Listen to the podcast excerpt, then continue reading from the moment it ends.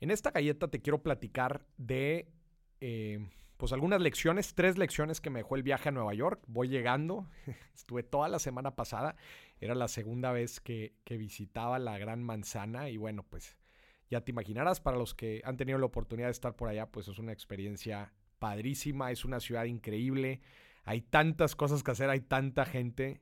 Digo, ya me tocó eh, cuando todo el tema del, del COVID ya se empieza a relajar Digo, me pedían la cartilla de vacunación a donde sea que entraba, pero, pero la verdad es que ya me tocó un poco más relajado, no hacía tanto frío, entonces creo que eso me sirvió también. Pero aquí te quiero dejar tres lecciones muy puntuales de, de, lo que me dejó la ciudad, esta increíble ciudad. Número uno, y digo, mucho, mucho esto también lo van a, seguramente lo van a estar viendo a lo largo de los episodios que grabé eh, en el podcast, ¿no? Para dimes y billetes. Eh, grabé a varias, a varias gente que está haciendo cosas fregonas por allá. Entonces, también van a ver algunas de estas lecciones. Aquí te las quiero concisar. Número uno, Nueva York, Nueva York es una ciudad del cómo sí. Es decir, hay muchísimos migrantes, hay muchísima gente. Entonces, si te. y, ojo, es una ciudad carísima, carísima.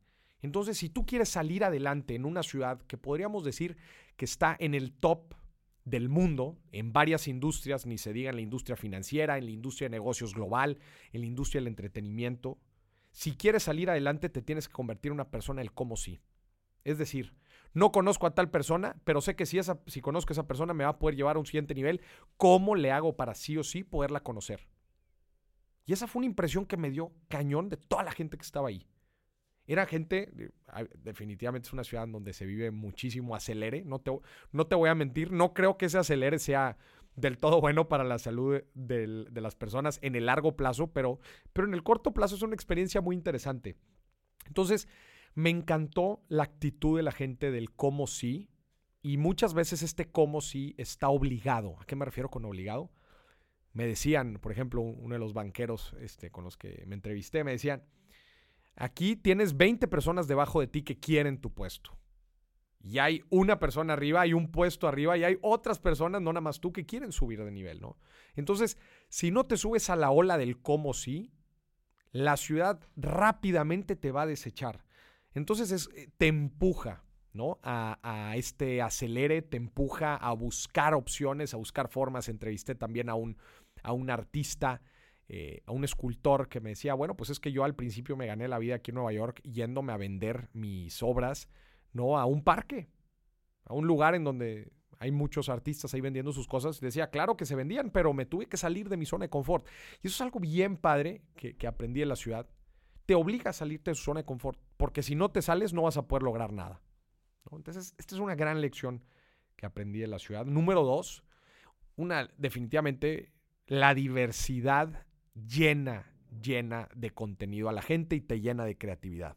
O sea, en el podcast entrevisté a artistas de Broadway, entrevisté a banqueros, entrevisté a, escultores, entrevisté a CEOs, entrevisté a activistas, de todo, ¿no? Y todos tienen una historia bien interesante y todos están, traen un empuje padrísimo, pero toda esta diversidad a mí me llenó.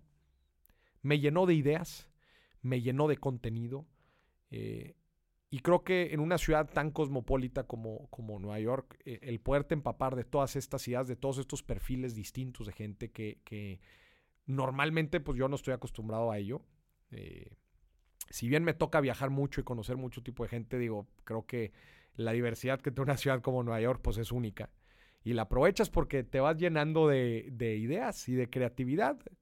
Yo le digo a la gente, cuando te sientas vacío de ideas, viaja te va a abrir el panorama, te va a abrir la mente.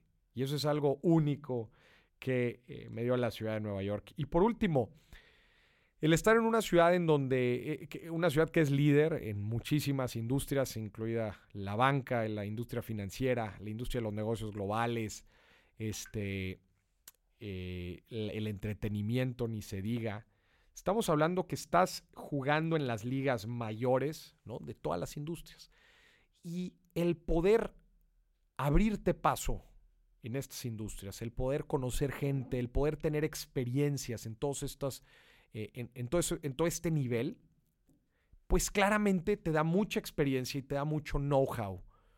Después tú a poderlo aplicar, eh, por ejemplo, acá con todo el movimiento de educación financiera en Latinoamérica, claro, el tener la experiencia directa en Nueva York me ha permitido hacer muchas cosas y me va a permitir hacer muchas cosas. Entonces, eh, creo que eso es algo que nosotros podemos aprender en cualquiera de nuestras industrias.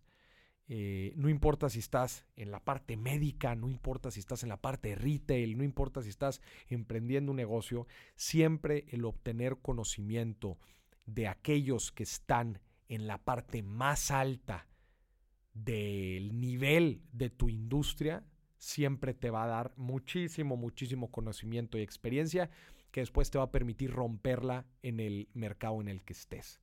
Entonces, si eso lo puedes ver representado en un viaje, ¿no? En un viaje para ir a conocer cierto tipo de personas, ganar experiencia trabajando en alguna de estas empresas globales o industrias en las que quieres eh, desarrollarte, pues todo esto es de mucho, de mucho valor y al final de cuentas empaparte de, en este caso yo lo veo reflejado como una ciudad, pero empaparte de alguien, de una empresa o de, o, de una ciudad que sea líder en lo que tú estás haciendo, te va a dar la experiencia suficiente para poderla romper en tu enfoque, en tu negocio, en tu industria.